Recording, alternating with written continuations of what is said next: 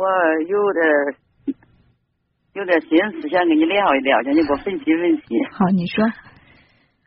我是在一年前吧，有一个还是个街上一个店，一个店现在转了，在家带孩子。嗯。像心里反正是，哎呦，店转了以后，心里现在困可困扰可恐慌，是啥嘞？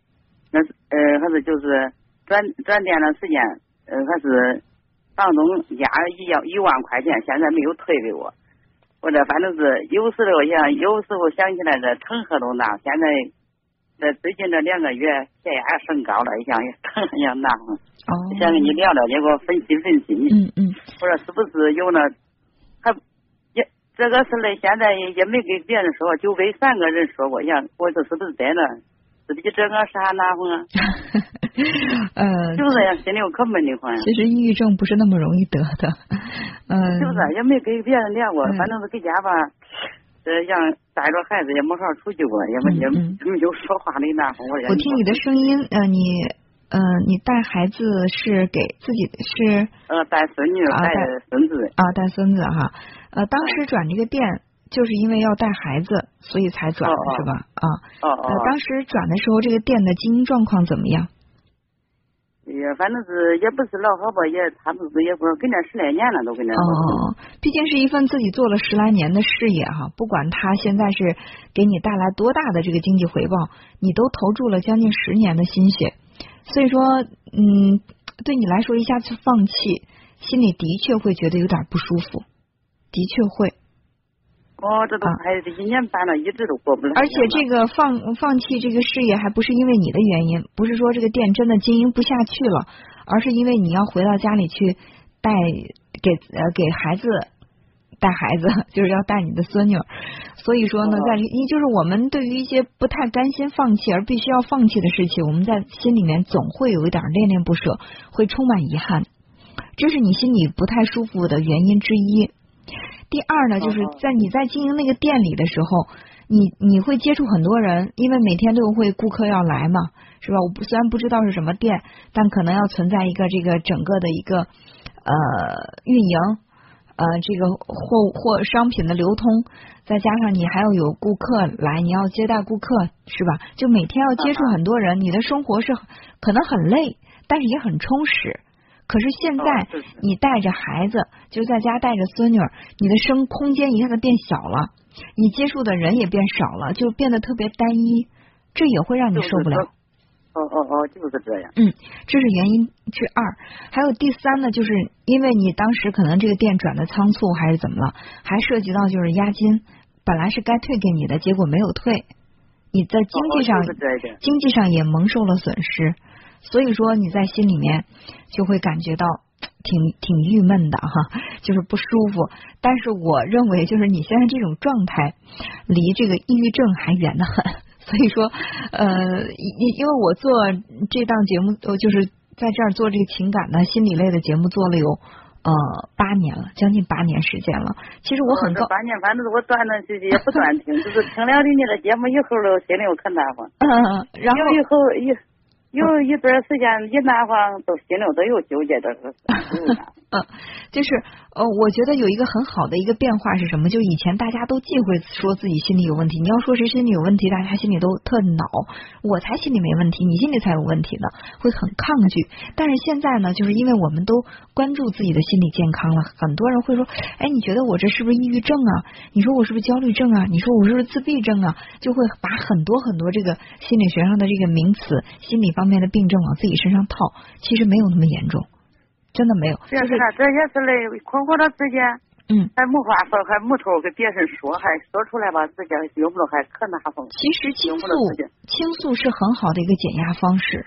就比如你今天你把这事儿跟我说了，就算我没有给你实际上实质性的帮助，但你说完之后，我们俩交流了之后，你心里都会舒服，可能你晚上睡觉就会睡睡得踏实。所以一定要学会，就在生活当中寻找那些值得自己信任的人，打开心扉，对别人有信任，然后呢，放心的把自己的心事说给别人听，这是缓解你的内心的抑郁也好，焦虑也好，缓解你内心压力的一个非常好的方法。哦，对对对对。还有呢，就是把这事儿一件一件的梳理，因为所有的选择之所以难做，那就是因为它有利也有弊。你看，呃，虽然说你放弃了你这个店面，但是呢，你回到家里帮孩子分担了一些这个生活负担，对吧？然后看着这个孙女儿在你的照顾之下，她可能会呃生活的吃的呀、穿的呀会更好一点，她的生活会被照顾的更周到一点，成长的会更健康，这也是自己的收获，是吧？还有呢，就是嗯，这个钱本来该属于你，你没要回来，那现在着急。光着急也不行，就想想通过什么样的方式能够维护自己的利益，能够把自己属于自己的这部分权益争回来。那我觉得这个也是。这个现在我就是说，现在是哎呦，咋你说的？反正是这现在想开了。嗯嗯。以上都百分之百都在想我那要，现在只要百分之五十有一半也反正是压过来压不过来了，反正是嗯，这心里头反正有点过来了。不管有时候一样，就是想起来了一样，黑了都睡不着。不管可能性是百分之百还是百分之五十，或者是百分之二十，如果你认为这个钱它确实是你的，当年说的是押金，现在你通过一切正正常的这种手手段，然后转让了这个店，它这个押金是应该退给你的，那就去搜集这方面的证据，然后呢，去努力的去争取，哪怕真的是没有争取来，那你心里也觉得啊，给自己了一个交代。怕只怕就觉得，我觉得应该争，结果我没有去做，过后又后悔，觉得自己当年怎么那么窝囊，怎么就不不知道去争争取呢？这样最不好。呃，现在我跟你说就是咋回事吧？我跟你说说，有三个月头里头，我给他打电话，打电话那时间，他说个啥？他说，呃，要是你要要给他，呃，压我多，压一万了，那这你要这一万块钱退给你，现在呃接我那个店的人他都给撵走，是那个意思。哎，这话底下也没说，反正有说那你也不愿意，嗯，没有没有交这份。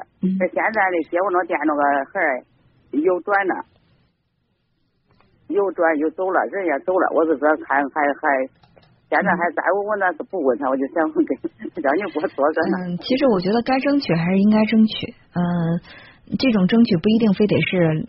针锋相对，也可以通过一个中间人，两个能坐在一起，能够和和气气的把这个事儿解决是最好的。你现在之所以心里难受，是这种叠加式的压力，就以前的那种充啊，以前那种充实的生活一下变得单调了啊，以前觉得自己经营了十十来年的一个事业，现在突然就是没有了，再加上这个钱没要过来，就是几层的这个压力一直一层一层压压向你，你在心里不舒服。那既然是一层一层压给你的这种压力，那这个事儿就一件一件的去疏解它。呃，我认为你还是可以去争取一下，把这个钱看看能不能要回来。虽然也不算太多，真是这个生活里多这一万块钱，少这一万块钱，可能对你的这个整个的这个家庭生活影响未必是特别大，但是这是给自己心里一个交代，好不好？哦，没得，就是有时候想起来想可不恼的，也不咋好了。想做的事情就去做。只要是觉得这个事情是正当的，不伤害别人，好不好？好好好，嗯，好，那也希望你能够快速的调整自己，最主要的是能够让家人在心理上给你安慰，好吧？好好好，嗯，谢谢，好，那就这样，哎，好，再见。